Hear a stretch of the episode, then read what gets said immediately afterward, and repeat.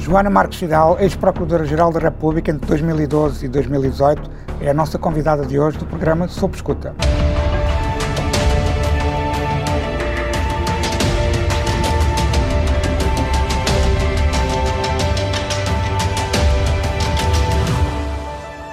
Doutora Joana Marques Fidal, muito obrigado, bem-vinda. Uh, um dos principais vetores da Estratégia Nacional contra a Corrupção passa pelo alargamento e flexibilização das figuras do direito premial que já existem na nossa lei. Por um lado, o Governo propõe uh, que se dê um prémio a quem colabora ativamente com a Justiça na descoberta da verdade material durante o inquérito e, por outro lado, cria instrumentos de acordo de sentença, de cortes de sentença para a fase de julgamento. Esta é um, este é um tema que levanta muitas questões. Uh, eis a primeira. Estes instrumentos de justiça negociada são assim tão revolucionários na União Europeia, que é o nosso espaço civilizacional, ou são comuns? Eu penso que já são comuns e o direito português, como disse, já consagra várias figuras do direito premial, designadamente na área do da combate à, à lei, na lei da droga, combate à droga e no, no branqueamento de capitais para financiamento de terrorismo e também já tem figuras como direito à concorrência, eh, que tem até tido uma aplicação eh, bastante frequente e com algum êxito eh, nesta matéria. Por isso, não é um instituto que nos seja totalmente inovatório. É, é, um instituto que já faz parte da, do direito português, já faz parte há muito tempo, penso que a lei da droga é de 93 e, e que nunca, nunca, terá, nunca foi posta em causa com aquela veemência que está a ser agora posta por algumas pessoas. Penso realmente que é um instituto Porquê que acha que isso acontece? Se com, com, o combate à droga não houvesse a veemência, por que razão é, é que se coloca agora quando o combate à corrupção supostamente é uma luta unânime, digamos assim?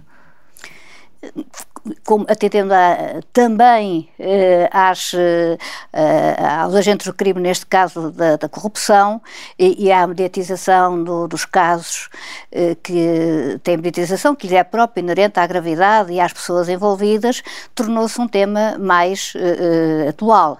Também a, experiência brasileira eh, nos, nos, trouxe eh, algumas questões relativamente a esta matéria, ainda que eu penso que o direito premial, que o direito que o processo penal português e a lei português, eh, portuguesa consagra, não, não tem nada a ver se é que, com aquilo que é chamada de lafção premial. E a proposta em, con e a, a proposta, proposta, a proposta concreta, aquilo que eu conheço, não só da, do, da, da versão inicial da, da, do da estratégia anticorrupção, como também a proposta que uh, está neste momento uh, na Assembleia da República, que foi enviada há pouco tempo, aprovada pelo Governo, está, uh, não tem nada a ver com o Instituto da Delação Premiada. Isso era importante que se.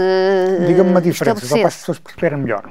É? Porque esta, esta nossa, este nosso Instituto tem muito fi bem fixado e os limites eh, em que são admissíveis eh, a dispensa da pena eh, e a atenuação especial da pena. Eles fazem que são admissíveis, os pressupostos dessa aplicação pressupõem sempre a intervenção de um juiz e, e parece-me que eh, está adequada eh, para eh, aquilo que se propõe alcançar.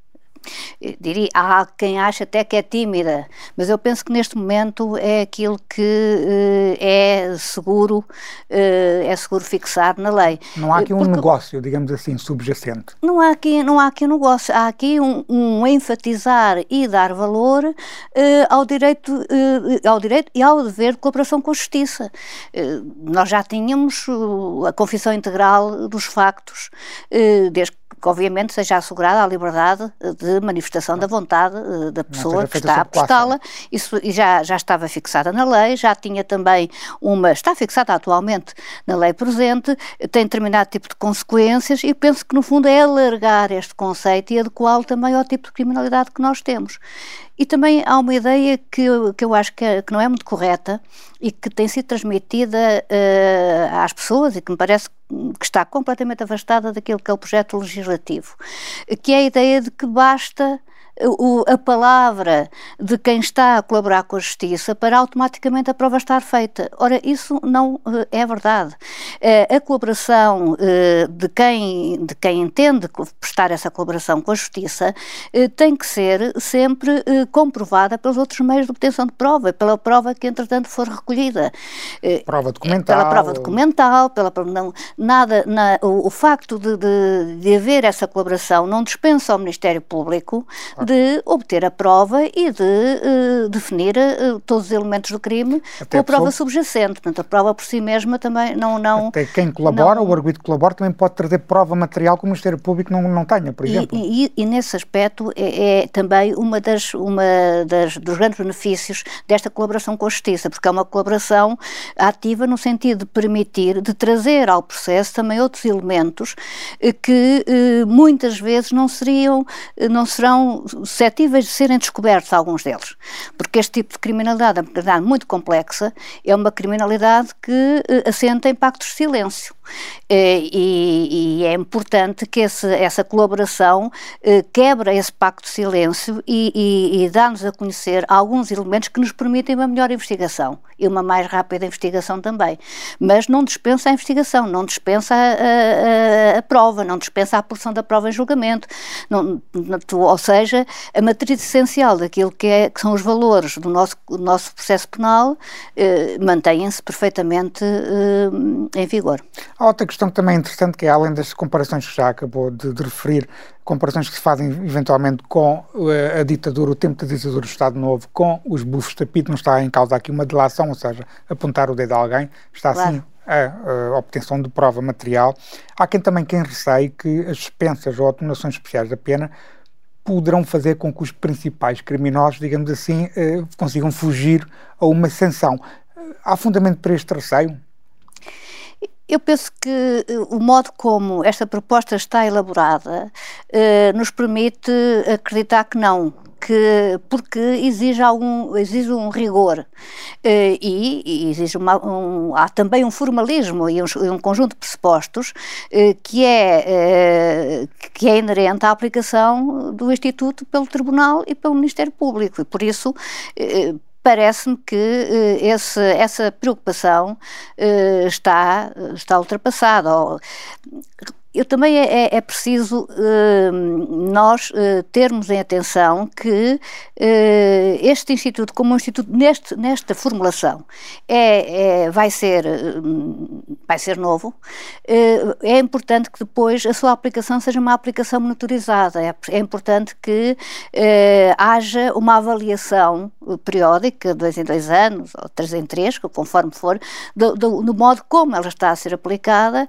e de, dos do, de se é útil ou não e, e se por qualquer razão põe em causa os princípios fundamentais uh, do Estado de Direito. Por isso, da parte da Procuradoria-Geral e também eu, do Governo. Exatamente.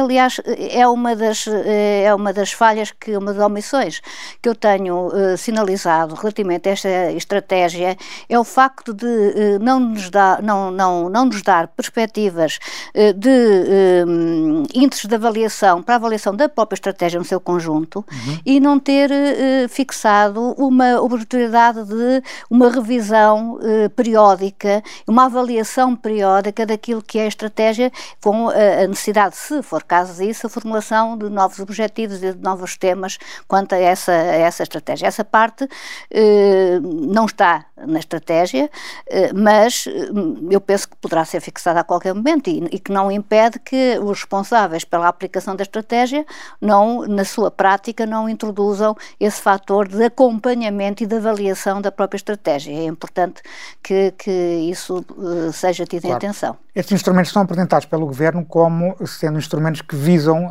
a promoção de uma maior celeridade da justiça, que é um dos grandes problemas que a justiça tem neste, no combate a este, este tipo de criminalidade. Uh, acredita que isso pode acontecer, ou seja, acredita que uh, há algumas críticas na parte do Ministério Público e na, na Polícia Judiciária de que os requisitos para a dispensa de pena podem levar a que o instrumento não seja assim tantas vezes utilizado, ou seja, acredita que, que este instrumento é útil e pode de facto promover essa maior celeridade? Eu acredito que pode promover, mas não é de maneira nenhuma a, a solução para a morosidade processual. É mais um elemento que nos pode permitir uma melhor aplicação da justiça. E, e, eu penso que este Instituto, mais do que a questão da celeridade, pode permitir uma melhor descoberta da verdade, pode, pode nos dar instrumentos para que a, a investigação criminal e, e, e depois a, o, o, julgamento sejam eh, eh, mais eficazes, mais profundos e, e por isso uma melhor permite uma melhor administração da justiça e eu, eu, eu penso que é para mim eh, tenho isso mais atenção que propriamente a celeridade. Claro que a celeridade faz parte da boa administração da justiça. Claro. E, e, e, e, como eu disse há pouco, esta colaboração pode nos permitir uh, ter um acesso mais rápido a instrumentos e elementos de prova que, por outra forma, demorar, demorariam muito mais tempo. Mas nem sempre será assim. Claro. E, e, por isso uh, não é uma eu solução acho milagrosa. Não claro. é uma solução milagrosa, nem é a solução.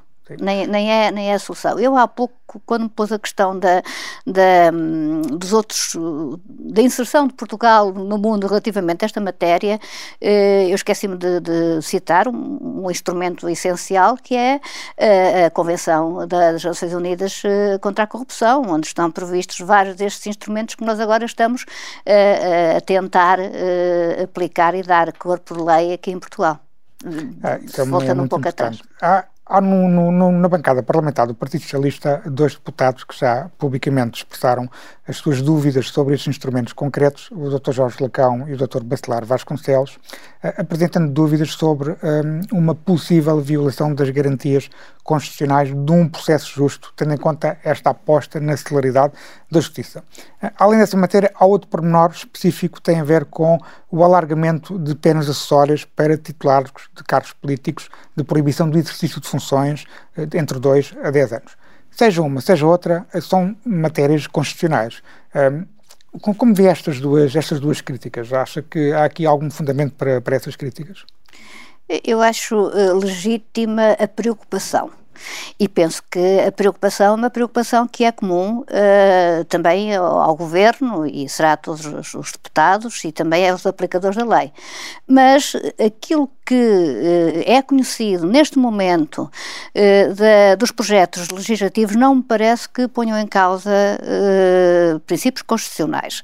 Sem prejuízo, foi divulgado há muito pouco tempo, portanto eu não claro. estou a fazer uma análise técnico-jurídica profunda claro. e, e, e muito específica mas eh, tive uma, dei uma leitura eh, necessariamente rápida ao projeto e não, não me parece. Eh, as questões da inconstitucionalidade das normas muitas vezes colocam-se na sua aplicação concreta e na interpretação que lhes é dada, que é dada à norma, na aplicação concreta das normas. E, e, por isso também aí eu penso que teremos que avaliar e analisar, esperar a aplicação concreta destes institutos, sendo certo que temos um sistema sistema uh, jurídico constitucional uma que funciona, temos o Tribunal Constitucional a funcionar e, e por isso essas preocupações uh, a verificarem-se na prática são sempre possíveis de serem sindicadas uh, através do, do, do sistema judiciário português.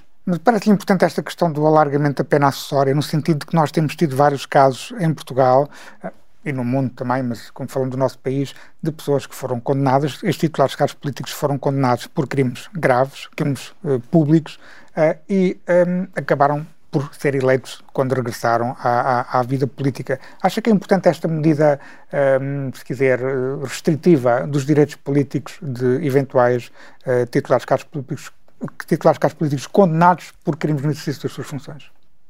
Eu, eu penso, uh, isso é uma opção política. É uma opção política, cada país em determinado momento uh, faz a sua opção relativamente às medidas das penas e também às, às uh, penas acessórias. E, uh, mas eu penso, como cidadã, que o, o, o, tempo, o prazo que está estipulado tem-se manifestado um prazo curto ou não adequado àquilo que são uh, as funções uh, da, da, dessa inibição. E por isso, não, não pronunciando definitivamente sobre se 10 anos é muito ou se poderiam ser só 5, acho que há aqui uma margem para poder, se poder discutir, mesmo em Dar termos um político-constitucionais, acho que aumentar relativamente ao, ao, me parece correto. O, o, tanto quanto eu li na comunicação social, o deputado Jorge Lacão coloca também uma questão de eh, não ser este, em termos eh, formais, o, a lei própria, o local próprio para, eh, para fazer este alargamento. poderá haver essa questão, mas não significa que não seja discutida, que, que claro. não se possa defender que realmente deve ser alargada e, e, e se entender que este não é o diploma próprio, se possa colocar isso como um debate de momento da alteração legislativa no diploma que seja considerado próprio. Portanto, eu acho que a questão de fundo é saber se realmente eh, consideramos que os dois anos, sem mostrar adequados, tendo em vista a finalidade eh, de, de, de, de, inibir e de, e não permitir eh, esse tipo de reeleições, ou no fundo de, vida, e dar um sinal em sentido contrário, ou se é necessário mais, e se for necessário mais, então quanto? Quanto tempo é que se considera eh, que é o adequado para dar esse sinal de, de, de, de necessidade de integridade da, da, da, vida pública, eh, não só da, da, intervenção política, eu ponho essas questões, obviamente que um, a vida política e partidária é, um, é extremamente importante na vida pública, portanto eu acho que é muito importante que haja esses sinais de, de, integridade uh, isto Quanto... também dá a ideia de que a nossa, a nossa comunidade, os nossos cidadãos, os nossos concidadãos, eh, digamos que eh, é um sinal que se dá para que os nossos concidadãos também tenham mais atenção esses aspectos de integridade, ao fim e ao cabo, porque se não fossem, se as pessoas não fossem eleitas, não se colocava a questão, não é assim? Eh, eh, também isto nós costumamos fazer nós porque há muita gente que fala nisso que, que esta a questão da, da do combate à, à corrupção é uma questão também de promoção da, de uma cultura de integridade. É, é, e isso implica, quando estamos a falar de cultura de integridade, implica eh, toda a comunidade e é muito importante por isso, eh, nós verificamos que as sociedades mais desenvolvidas, com, com melhor desenvolvimento económico, que têm, que têm um índice de educação e de formação mais desenvolvido, eh, são sociedades onde habitualmente o fenómeno da corrupção está mais limitado. E, e há aqui não só questões económico-sociais, mas também questões que advêm da educação, da formação, da, da, da cultura em geral da, da, própria comunidade.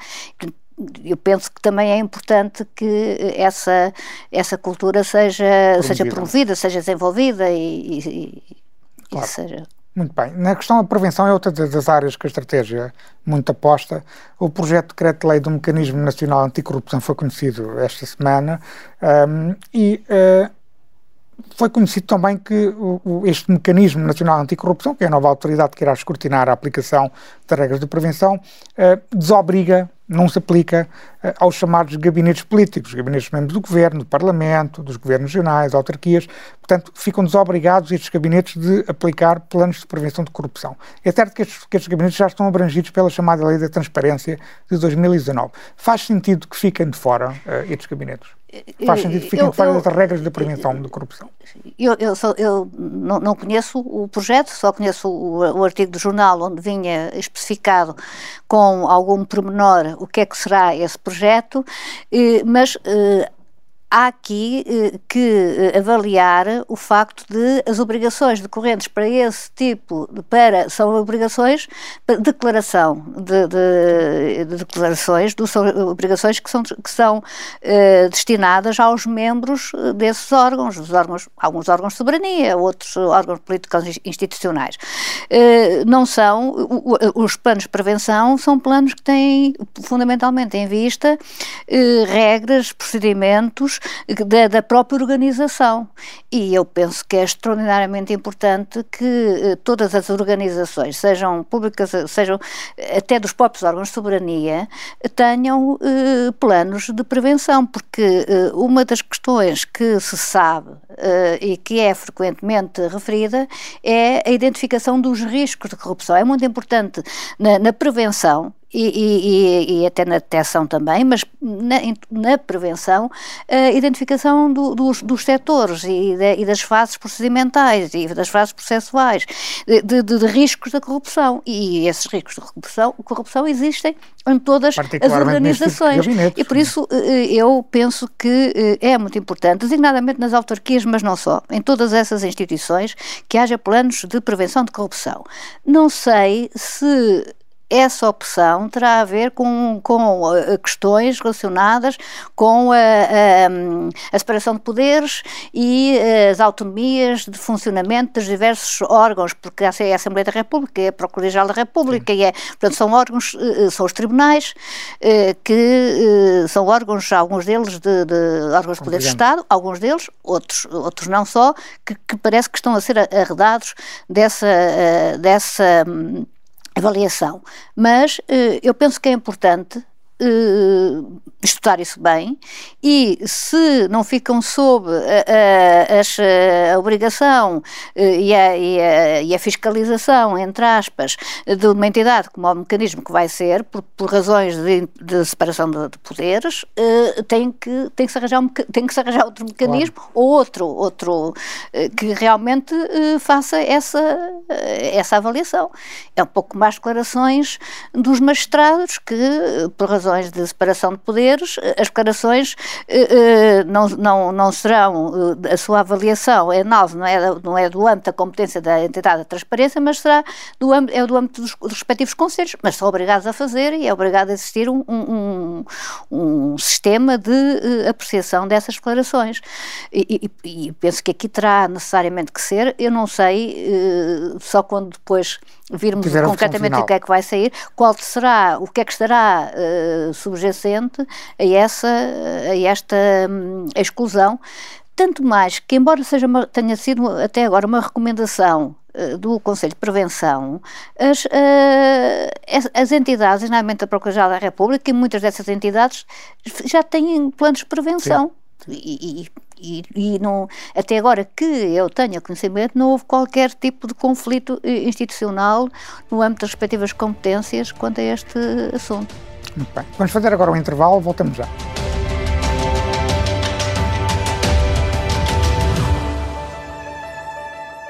Bem-vindos à segunda parte da nossa entrevista com a doutora Joana Marques Vidal. Bem, outra área em que a estratégia uh, não toca, ainda há pouco estávamos a falar de omissões, outra área que a estratégia não toca são os chamados conflitos de interesse. Por exemplo, os deputados que têm interesses societários em áreas sobre as quais legislam ou grandes escritórios de advogados que fazem outsourcing jurídico para o governo e que na prática acabam por ser o legislador, uh, ao mesmo tempo têm clientes, grandes clientes empresariais nas áreas em que têm o chamado outsourcing jurídico. A estratégia deveria ter incluído estas áreas? Deveria haver um maior enfoque na prevenção nestas áreas? Eu, eu, pessoalmente considero desde logo que devia haver um maior enfoque na prevenção dessas áreas, e, são as áreas extremamente importantes, os conflitos de interesse, os impedimentos, as incompatibilidades, tudo isso é uma matéria que eh, deve ser muito bem estudada e aprofundada. Eu penso que terá estado na origem de não ter sido eh, incluída na estratégia é o facto de essas matérias terem sido objeto de legislação recente na lei da transparência. Na, na, lei da transparência, ou no pacote da, da, transparência. Mas, na minha Mas opinião. Que não incluíam estas matérias também desta forma tão assertiva, digamos assim. E, e eu acho que, eh, optando, optando-se a optar-se politicamente por considerar que não devia ser objeto de, medida, de proposta de medida concreta nenhuma nesta estratégia, eh, isso eh, eh, devia implicar, na minha perspectiva, uma referência na estratégia à necessidade de avaliação da aplicação dessas, dessas, desses diplomas todos. E, e é nessa, mais, é, me parece que a estratégia estava, está muito centrada em medidas de alteração legislativa relativamente para alterar algumas matérias que já vêm sendo sinalizadas há muito tempo e não está centrada naquilo que eu acho que devem ser realmente uh, os, os, grandes linhas de uma estratégia, que é sinalizar todas as matérias importantes relativamente à, à luta anticorrupção e relativamente a algumas, se não há nada a legislar naquele momento, porque se considera que se legislou há pouco tempo, então tem que ter uma nota de avaliação da aplicação dessa legislação durante três anos de de estudos eh, relativamente não só estudos jurídicos, mas também estudos sociológicos e, alguns deles até antropológicos sobre, sobre o que decorre da aplicação da, da lei nessa matéria. Daí eu penso que realmente que há uma omissão da estratégia, como há noutras matérias. A, a questão das autarquias locais é uma questão que tem que ser avaliada, analisada e no sentido de diminuir os riscos de corrupção numa, numa área que é uma área que está sinalizada como um, dos, um, um dos, campos em que existem mais riscos de corrupção pela própria atividade das autarquias. Não é porque as autarquias sejam todas corruptas ou porque haja qualquer sentimento anti, uh, uh, anti poder local. Devo declarar que, como cidadã, sou uma defensora do poder local.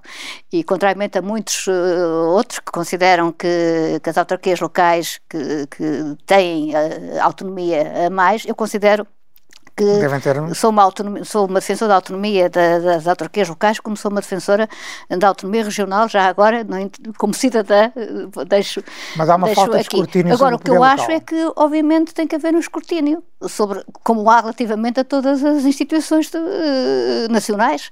Tem que haver um escrutínio e tem que ser um escrutínio uh, bastante, bastante rigoroso. Porque neste momento as autarquias locais, relativamente a uma alteração que houve na, no, no na lei de, de processo do Tribunal de Contas, não a, a, a, fiscalização do, no âmbito do Tribunal de Contas está arredada da possibilidade de intervir, fiscalizar determinado tipo de, de, de atos, isto devido a questões de responsabilidade financeira, que seriam Sim. mais uh, técnicos.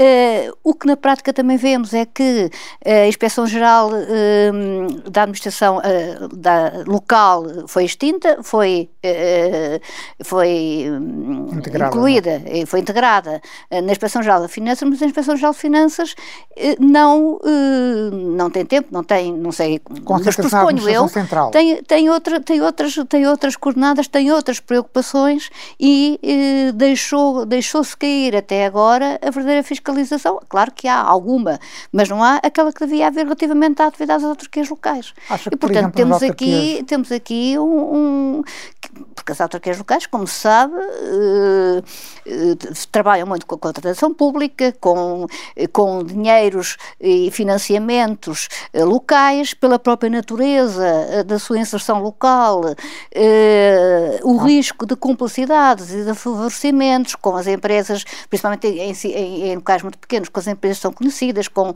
com as tais conflitos de interesse com os, os, os, os conhecidos, os amigos, os familiares, há muito maior risco numa autarquia que há, há muito maior proximidade muito, entre os diferentes agentes. maior proximidade.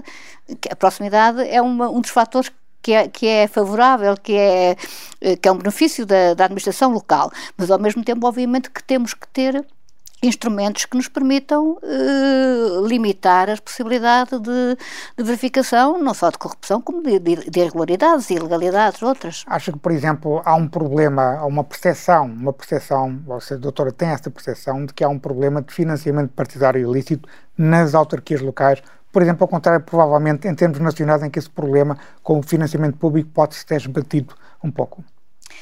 Essa a, a área do financiamento uh, dos partidos políticos é uma área que em Portugal eu penso que está uh, a percepção é de que uh, existe. E, obviamente, que, agora falando como magistrada e como magistrada que teve determinado tipo de responsabilidades, não, não, nós não podemos ficar nas percepções. Temos que trabalhar com os factos, com as comunicações claro. e com, com, com, a existência de indícios eh, criminais. E eu, eu acho que esses nunca foram, nunca foram desprezados. Agora, o que acontece é que parece que realmente há, é, é, é, aquilo, é uma área que é uma área muito opaca eh, em Portugal, é a área do financiamento dos partidos políticos. E, e é um problema que também eh, é difícil encarar de uma maneira com não mais há, clara, com mais, com mais frontal. sobre essa matéria. Não há houve. muitos processos sobre essa matéria. Ao contrário de Espanha, por exemplo, em que houve e, um processo muito importante de um financiamento, e, um financiamento partidário ilícito de um grande partido espanhol. Em Portugal isso nunca aconteceu, nunca houve nenhuma investigação que colocasse isso no. Exatamente. E pronto, e, convinha também percebermos porquê e se realmente existem, existem factos indiciários, obviamente que se existissem, estes teriam sido investigados. Mas é uma matéria que, que nem, erradamente ou não, há uma percepção de que há ali um problema. Uhum. E até agora, em termos institucionais e em termos comunitários, em termos societários, não conseguimos encarar esse problema, ou pelo menos, em último caso, para dizer que não, senhor, não temos problema nenhum. Mas e eu acho que essa matéria é uma matéria importante. Muito bem. Falemos da, da decisão instrutória da, da Operação Marquês, não da decisão em si, mas sim, eh, não lhe vou colocar nenhuma questão sobre a decisão em si, sim. mas sim sobre um, a percepção pública, a percepção da opinião pública sobre a decisão do Dr. Ivo Roda. É inquestionável que houve um sentimento de perplexidade e até de alguma revolta na opinião pública.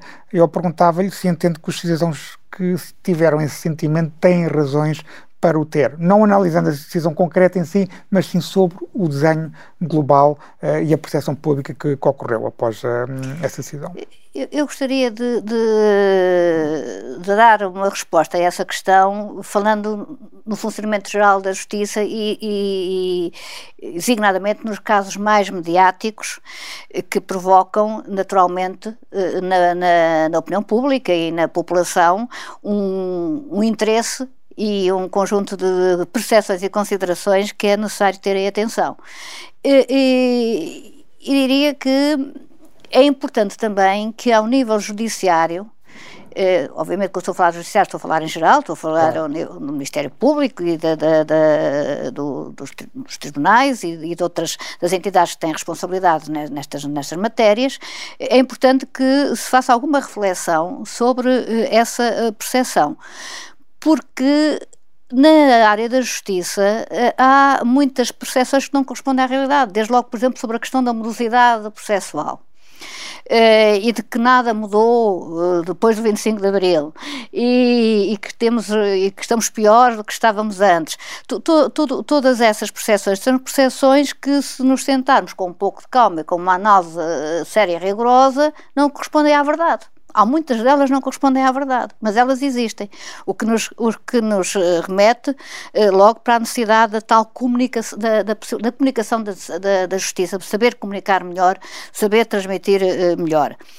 Depois, esta, esta, esse, hum, a opinião pública, no modo como reagiu, claro que eu fiquei também com a percepção, agora, como, como cidadã com algumas responsabilidades bastantes na, na, nesta, nesta área, uh, que, que foi, foi muito negativa negativa no sentido que provocou eh, ou aprofundou alguma desconfiança que o cidadão tem perante o funcionamento da justiça. Porque não a compreendeu. Não, não a compreendeu, a não a compreendeu e ao não compreender eh, isso, isso provocou obviamente alguma, acentuou alguns setores de desconfiança.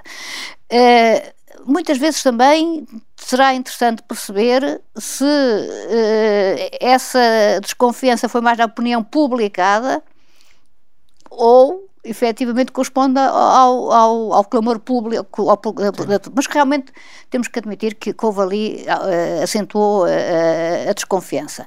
E, e, e, mas ao mesmo tempo também, também um, colocou a justiça na ordem do dia, pelas piores razões, diria eu, mas uh, uh, eu acho que isto tem, tem sido. Nós, a evolução da, da, da comunicação em geral e do, da, da, rapidez da informação, do modo como ela se transmite, das novas tecnologias e uso neste.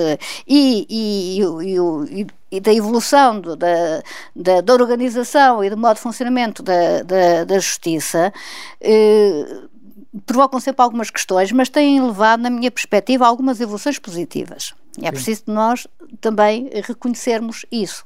Esta, este, esta, este, esta reação de incompreensão, eh, na minha perspectiva, deve nos levar a alguma reflexão, de modo também não só da comunicação, da nossa ação, da nossa atividade e até do próprio funcionamento do sistema da justiça, porque eh, aquilo que se diz e que muitos disseram, ah, isto é, é a justiça a funcionar. Eu acho que realmente é a justiça a funcionar. Mas isso também depois precisava de ver aqui um trabalho que Mas aquela permitisse... decisão acaba também por ser vista, eh, ah, do ponto de vista da opinião pública, como colocando em causa a própria credibilidade da justiça. Exatamente. E, mas isso, e, e, eu acho que. Não só pelo ataque ao Ministério Público, mas também o próprio, a própria, muitas partes da decisão, sem entrar em pormenores, tem, põe em causa também o próprio Poder Judicial. Exatamente, mas eu acho que aqui, eh, depois a questão se, de encontrar culpados, que é uma tendência que nós temos, deve ser, está arredada das minhas preocupações. Há sempre alguns que a culpa é do Ministério Público, a culpa é dos tribunais, mas o, que importa e o que a realidade é que provoca, é, é pôr em causa o prestígio e, e, a incompreensão do funcionamento de todo o sistema uh, da justiça não, não, não entro nessa, nesse debate porque acho que, que é não, Mas a sua opinião é muito mas... importante porque, enquanto Procuradora-Geral da República, este inquérito nasceu no seu tempo enquanto Procuradora-Geral, obviamente que tem um conhecimento sobre o caso, uh, tem uma, uma visão sobre a situação, não lhe vou fazer nenhuma pergunta sobre isso, mas aquela decisão acaba por destruir todo um, independentemente se é com fundamento ou não, agora também o próprio sistema também vai funcionar, também vai escrutinar claro, esta claro. mesma decisão, eh, mas aquela decisão acaba por destruir todo um trabalho de investigação de sete pessoas, mas mais do que sete pessoas, praticamente eu, eu, o departamento eu, eu, do Ministério Público. Não posso pronunciar sobre isso. Como compreenderá, eh, acho que também temos que eh, principalmente os, os, profissionais da justiça, os magistrados, temos de ter aqui alguma capacidade de resiliência ao clamor público e alguma, uh, alguma calma e, de certa forma, transmitir essa calma para deixar que as instituições funcionem. E, e, e este reconhecendo a perplexidade, que aliás foi reconhecida pelo Sr. Procurador-Geral da República, da compreensão pela, pela perplexidade, há que eh, tentar criar condições para que haja alguma serenidade para, para deixar funcionar o, o, o, sistema da justiça para, para eh, aguardar pela, pela, pela decisão da relação e pelos sucessivos recursos que vai demorar que, muito que, tempo que irão, vai demorar muito tempo. E esta questão de demorar o tempo é, é coloca-nos a necessidade de estudarmos a questão da morosidade sem, sem na, na sua globalidade. Sim. E, e, e é bom que se fale nisso, embora também temos que admitir que há, há processos e há uh, que têm na sua base uma tal complexidade uh, da, do ilícito criminal eh, e uma tal multiterritorialidade e, e recurso a sistemas de tal maneira sofisticados que necessariamente têm que ter um tempo de investigação claro. e como têm depois de ter um tempo de também para o seu, a sua apreciação. Eh, eu, relativamente à morosidade, e é a única nota que eu faço concreta sobre este processo, eh, e aliás também sobre outros que me parece que posso fazer, Sim. é que é importante recordar que o Ministério Público fez a investigação e a acusação de um caso como este em quatro anos. Sim. E por isso, quando se vem dizer, muitos, como muito ouvi dizer, ah, a acusação demorou, demorou oito anos. Não demorou oito anos. Eh, e Quatro anos isso, acha que é um tempo aceitável para um processo desta natureza? Francamente, acho que sim. Hum, francamente, acho que sim. Já quase três é, anos para a instrução, certamente achará exagerado. Eu, eu não, não, me quero pronunciar sobre isso, eu só quero uh, chamar a atenção que a questão da velocidade tem que ser trabalhada no seu conjunto e, por, e chamar a atenção para o facto de haver uh, tempos processuais que são, que, que, que duram o tempo que duram em atos de secretaria. Sim. E, isso, e, e, ninguém fala nisso. Isso é muito importante, porque, isso é, porque nós vemos, tanto quanto eu sei, da, e sei da comunicação social, neste caso, e Sim. é certo, eh, entre a acusação e o início da instrução demoraram dois anos. Sim. Portanto, ou seja, em atos de secretaria, eu não estou a, a acusar os, os funcionários. Percebo, percebo, estou a dizer é que a forma como está formulada e a forma como isso se processa também tem que ser analisada e avaliada e tem que haver recursos e meios para que seja mais rápido a utilização de, de tecnologias. Porque não, parece isso é que me parece muito pouco razoável que demore meio, o, o, metade do tempo que demorou uma investigação criminal desta natureza, demora o processo para, desde a acusação até. E há outro caso que, que, que, está neste momento a decorrer, que é o caso, da, do, o caso do Universo BES. O Universo BES já foi acusado. ainda não, não começou. Ainda não começou, ainda não começou e está à espera há, um há nove meses. Ou, ou mais, ou pelo menos um há nove meses, de tradução de, de, de, é aquilo que nos é transmitido, não sei se é verdade. Mas a tradução já foi dada, agora muito recentemente já foi dada. Pois não mas a instrução ainda não começou. Eu não sabia isso. Mas quer dizer, mas teve de qualquer maneira à espera de uma tradução nove meses. Ora, isso são, são, são fatores de funcionamento uh, prático da justiça que têm que ser ultrapassados, porque claro. tem, e aí é que é preciso haver investimento, porque, porque eu sei que a tradução que é, um, que é difícil e que é cara. Uma tradução, obviamente, certificada e de qualidade. Claro, claro. E isso, o, o, Estado tem que ter meios uh, que permitam que as traduções sejam rápidas, rápidas e, e, e, feitas com, certificadas com qualidade. Não, não. E como isto, outras matérias. E essa, essa matéria toda que se verificou, por exemplo, também no processo da face oculta, que agora já está numa fase final, e se formos fazer uma análise do processo todo, nós conseguimos eh, identificar onde é que houve constrangimentos. Isso também era muito importante fazer esse estudo e começarmos a trabalhar eh, estas questões com base na análise concreta dos constrangimentos processuais eh, em casos que já, já estão em seu fim, praticamente. Claro. Mas, no entanto, há aqui uma questão que é importante, que é uh, esta questão da Operação Marquês acabou por levar, uh, mais uma vez, e se calhar agora de forma mais abrangente, a uma crítica aos megaprocessos, uma crítica estruturada aos megaprocessos. Duas perguntas muito simples e relacionadas. É mesmo preciso um maior pragmatismo do Ministério Público na abordagem em processos de grande complexidade e, por outro lado, para fomentar esse maior pragmatismo, deve-se utilizar a, a, a, via legislativa, por exemplo, promover o princípio da oportunidade em, em detrimento do, do, do, de, outros, de, outros, de outros princípios, nomeadamente do princípio da legalidade, que obriga o Ministério Público a investigar todos os crimes que tenha conhecimento. Eh, eh, vou deixar essa, questão para segundo lugar porque é mais complexa. Eh, a questão dos megaprocessos também tem sido apresentada de uma maneira que a mim me parece demagógica, porque tem sido acabar com os megaprocessos parece que é a solução de todos os problemas, não é? Uh, e temos que ter isso, é claro, haverá sempre processos de complexidade que necessariamente são processos não só grandes como complexos, porque se formos ver uh, uh, o número, se formos pelo número de arguídos, por muitas vezes o que está em causa é, é a complexidade da matéria subjacente e a necessidade de, de, dos tribunais saberem julgar, não só investigar, como julgar essa matéria uh, uh, complexa. E, e isso remete-nos para a necessidade de, designadamente nas fases de, de julgamento, os, os, os juízes terem, eh, estarem assessorados uh, por, por peritos que permitam que haja a possibilidade do entendimento dos mecanismos, designadamente financeiros e outros, que estão, que estão na, na, subjacentes ao ilícito criminal que está a ser julgado. O contexto do da magistratura só agora contratam esses peritos. Portanto, é isso, isso, e essa, essa parte é formante, porque uh, quem avalia isto não sou eu que estou a dizer, já ouvi várias pessoas a dizerem isto, e conhecedores do sistema, o Ministério Público, ainda que na minha opinião precise muito mais, mas tem-se preparado e tem-se especializado para conseguir uh, ou tentar uh, responder a este tipo de, de, de criminalidade, a sua investigação, de uma maneira mais atual e mais eficaz. E, e a, a grande questão coloca-se quando chegamos à fase de julgamento, que o nosso, o nosso processo penal e a nossa estrutura está preparada para outro tipo de criminalidade. E esta questão também tem que ser debatida está relacionada com a, com a, a celeridade, mas está relacionada com a eficácia, com uma boa administração da justiça. Mas a doutora defende a especialização Eu, do Poder Judicial até determinado ponto, não defende não um tribunal defende a especialização, nem pode defender a especialização do, do, dos tribunais, eh, geralmente na fase judicial, eh, uma especialização por crimes.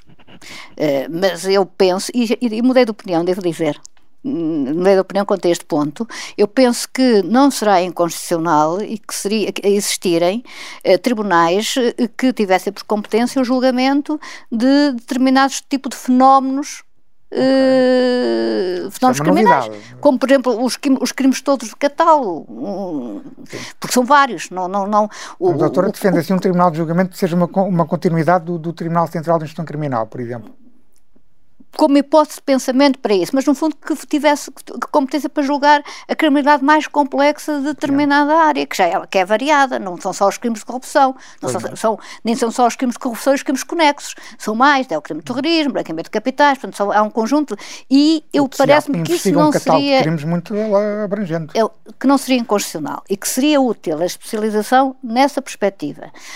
Enquanto uma alternativa é realmente existirem peritos que façam assessoria uh, aos magistrados judiciais na fase de julgamento, mas uh, a sério Ou seja, peritos com qualidade, que necessariamente depois têm que ser bem pagos e, e, suficientes para a quantidade de casos em que isso se coloca.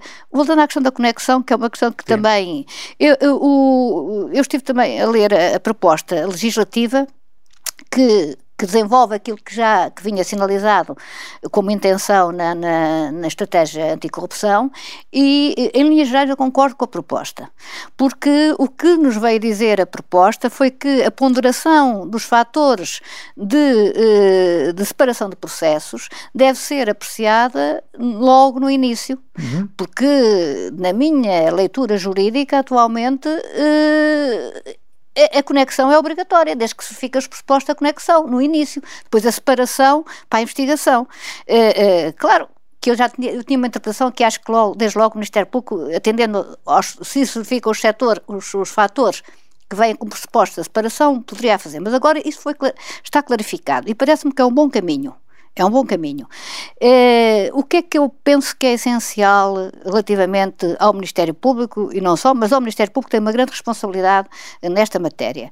Eu penso que uh, é importante que o Ministério Público esteja formado, tenha, tenha conhecimentos suficientes eh, eh, nestas matérias que permitam eh, a definição de uma estratégia processual razoável, da ponderação de todos esses, esses factos.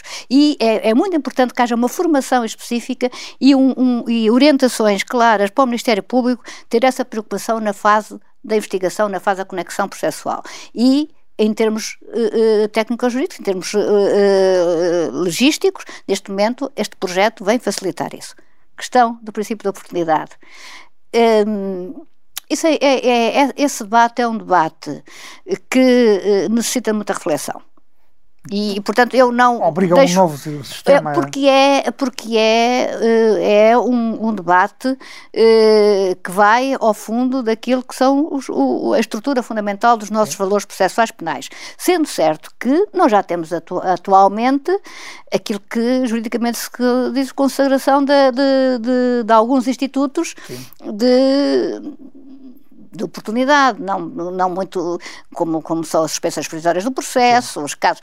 Eu acho que aquilo que está na lei neste momento está bem, para, para irmos para uma perspectiva não, mais aprofundada. É, é, é, um debate muito profundo e é um debate que a ter tem que se ter com todo o cuidado, porque uh, é suscetível de alterar completamente uh, claro. aquilo que são os fundamentos estruturantes de, do nosso claro. processo penal. Doutora, vou-lhe colocar uma pergunta muito simples, antes de lhe colocar duas muito rápidas, uh, são duas perguntas, todas elas muito rápidas. Nós, o Observador ontem noticiou de que no que diz respeito ao Tribunal Central de Investigação Criminal, o Governo deverá aprovar uma, uma espécie de, de, de, integração do TIC de Lisboa no Tribunal Central, criando duas secções, uma nacional e outra regional, para uh, uh, uh, o Distrito Judicial de Lisboa, ou para a Comarca de Lisboa, isto no sentido de continuar a aposta num Tribunal de Competência Especializada, como é o Tribunal Central, que foi criado em 99, juntamente com o Departamento Central de Investigação e Ação Penal. O que acha desta proposta? Concorda com ela? Eu, a, a, o, que eu, o que eu gostaria era a manutenção do, do Tribunal Central de, de, de Instrução Criminal com a possibilidade de uh, aumentar o número de juízes. Eu sei que há questões de movimentos e de, de, de quantidade de casos entrados, mas eu penso que essa seria era a solução que eu gostaria. Na impossibilidade de, de, dessa solução, a outra solução é, parece-me que a manutenção do, do Tribunal de Instrução Criminal em termos simbólicos e a, e a vamos lá, a integração de, do, do, do, Tribunal. a ideia é ter mais juízes, não é? a ideia é ter mais juízes, juízes. pensamos, é que a, especializa, a especialização também não se faz só pela existência de um tribunal com competência que concentra um determinado tipo de processos, faz também por, por quem está a julgar, a especialização claro. própria dos magistrados que estão a julgar aquele claro. tipo de processos, a apreciar, neste a caso. Apreciar. Não, é, não é propriamente não, julgamento, julgamento, ainda. Uh, uh, e, e, e, o que daria, com certeza, a eventualidade é a possibilidade de serem. Não sei depois como é que isso vai processar. Sim. Mas nem, nem possibilidade. Mas concorda é, com a manutenção do Tribunal Central? Agora, eu concordo com a manutenção do Tribunal Central de, de, de Instrução Criminal e, e parece-me que este debate todo embora tenha alguma razão de ser por, pelas circunstâncias concretas que se transformaram uh, num problema em, em termos Dos de percepção, uh, nós temos, não podemos deixar de escamotear isso, mas estamos a, a, debater a ter, e a orientar soluções, não em função da concepção daquilo que seria mais adequado, na minha perspectiva, mas em funções circunstanciais de, em determinado momento, estarem determinadas pessoas concretas a desempenhar determinado tipo de funções porque esta, esta questão também se poderá colocar relativamente a uma estrada de, de uma comarca mais uh, pequena em que só há uma estrada, há um juízo. Claro e ele estará lá o tempo. Claro. Ou seja, há, há, uh, infelizmente acho que estamos confrontados com a necessidade de bater uma questão, mas, mas, uh, mas estamos a desviar-nos de, de, uma verdadeira análise em termos de concepção relativamente uh, àquilo que seria a solução mais adequada. Por isso é que eu defendo que realmente Duas perguntas muito, muito diferentes destas que temos vindo a fazer até agora. Alguma vez foi convidada ou abordada para se candidatar a um cargo político? Sei, houve muito, muitos rumores sobre possível candidatura a Presidente da República. Não, não, está completamente, estaria completamente afastada das minhas, das minhas perspectivas. Eu várias vezes me pronunciei eh, relativamente a esse facto, dizendo que não, não era a minha intenção de maneira nenhuma uh, aceitar ou, ou ter como na perspectiva, como da, da minha mudança de vida, uh, uh, esse caminho, o caminho de, de, um, enfim, de aceitar um cargo político ou, ou público natureza com essa perspectiva e, e isto quando se eu fosse bastante mais nova e tivesse acabado de entrar na magistratura a política podia eventualmente ter-me seduzido, mas nessa altura também eh, eu acho que é essencial haver opções muito claras. Quem, quem sai para a política não pode regressar.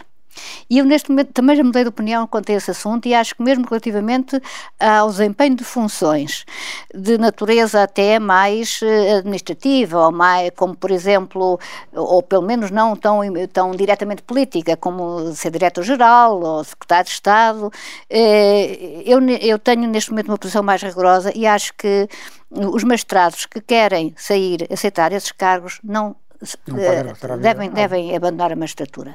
Eh, agora, eh, relativamente ao meu momento concreto, à minha vida neste momento, o, magistrado, vai... o magistrado é, eu, já, eu, eu, como eu costumo dizer, eu sou muito magistrada, a minha estrutura mental, a minha maneira de estar, a minha perspectiva das coisas, é obviamente um resultado de, de eu ter sido magistrada a vida toda e isso não se compadece com, com na minha perspectiva, em termos pessoais, com de cargos uh, políticos, sendo certo que uh, eu penso que também que é extraordinariamente uh, mau para a democracia que alguém, geralmente, imagina, um ex-procurador-geral da República, que tem notoriedade pública pelas suas funções de Procurador-Geral da República e pela sua ação como Procurador-Geral da República se, se candidate a, a, um cargo político ou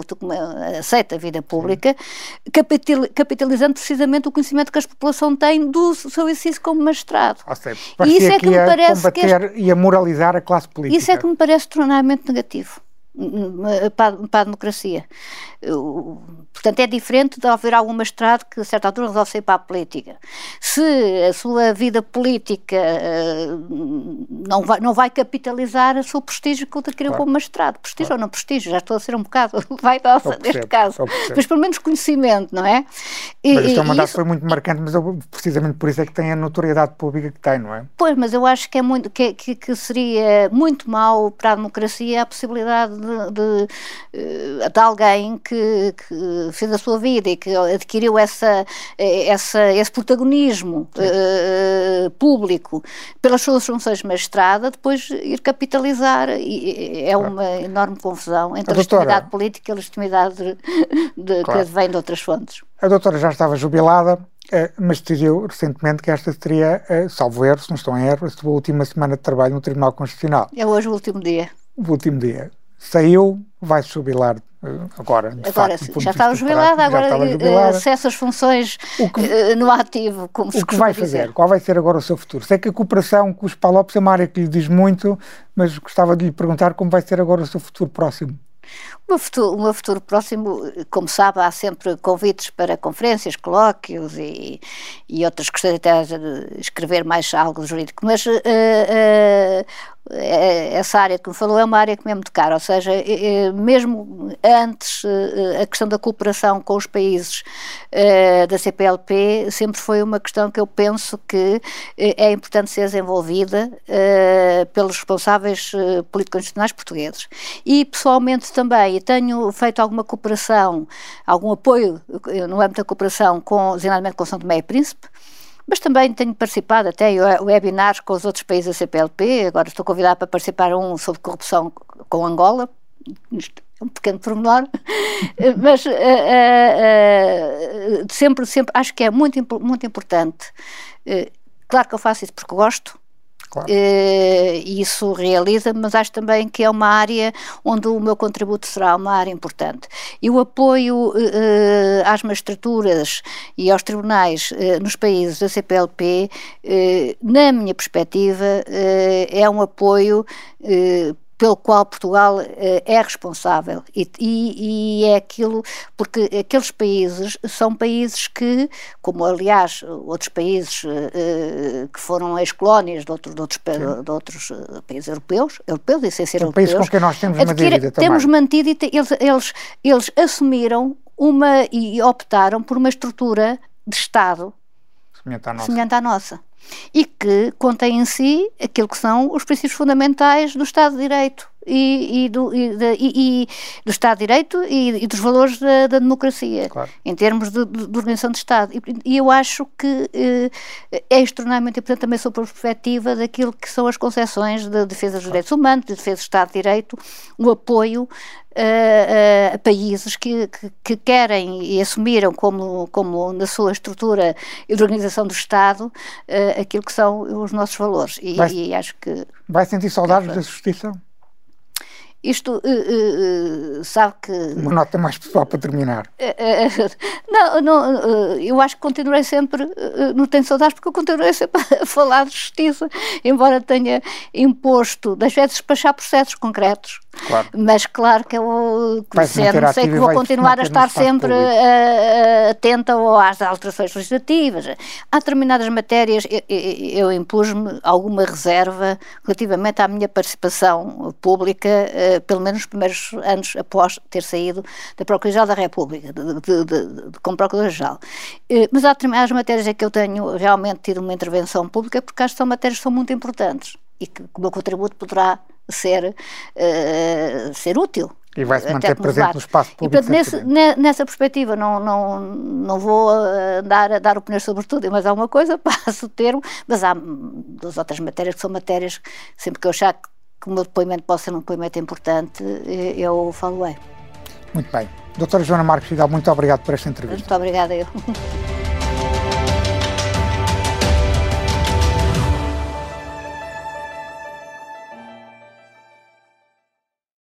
Obrigada por ter ouvido este podcast. Se gostou, pode subscrevê-lo, pode partilhá-lo e também pode ouvir a Rádio Observador online em 98.7 em Lisboa e em 98.4 no Porto.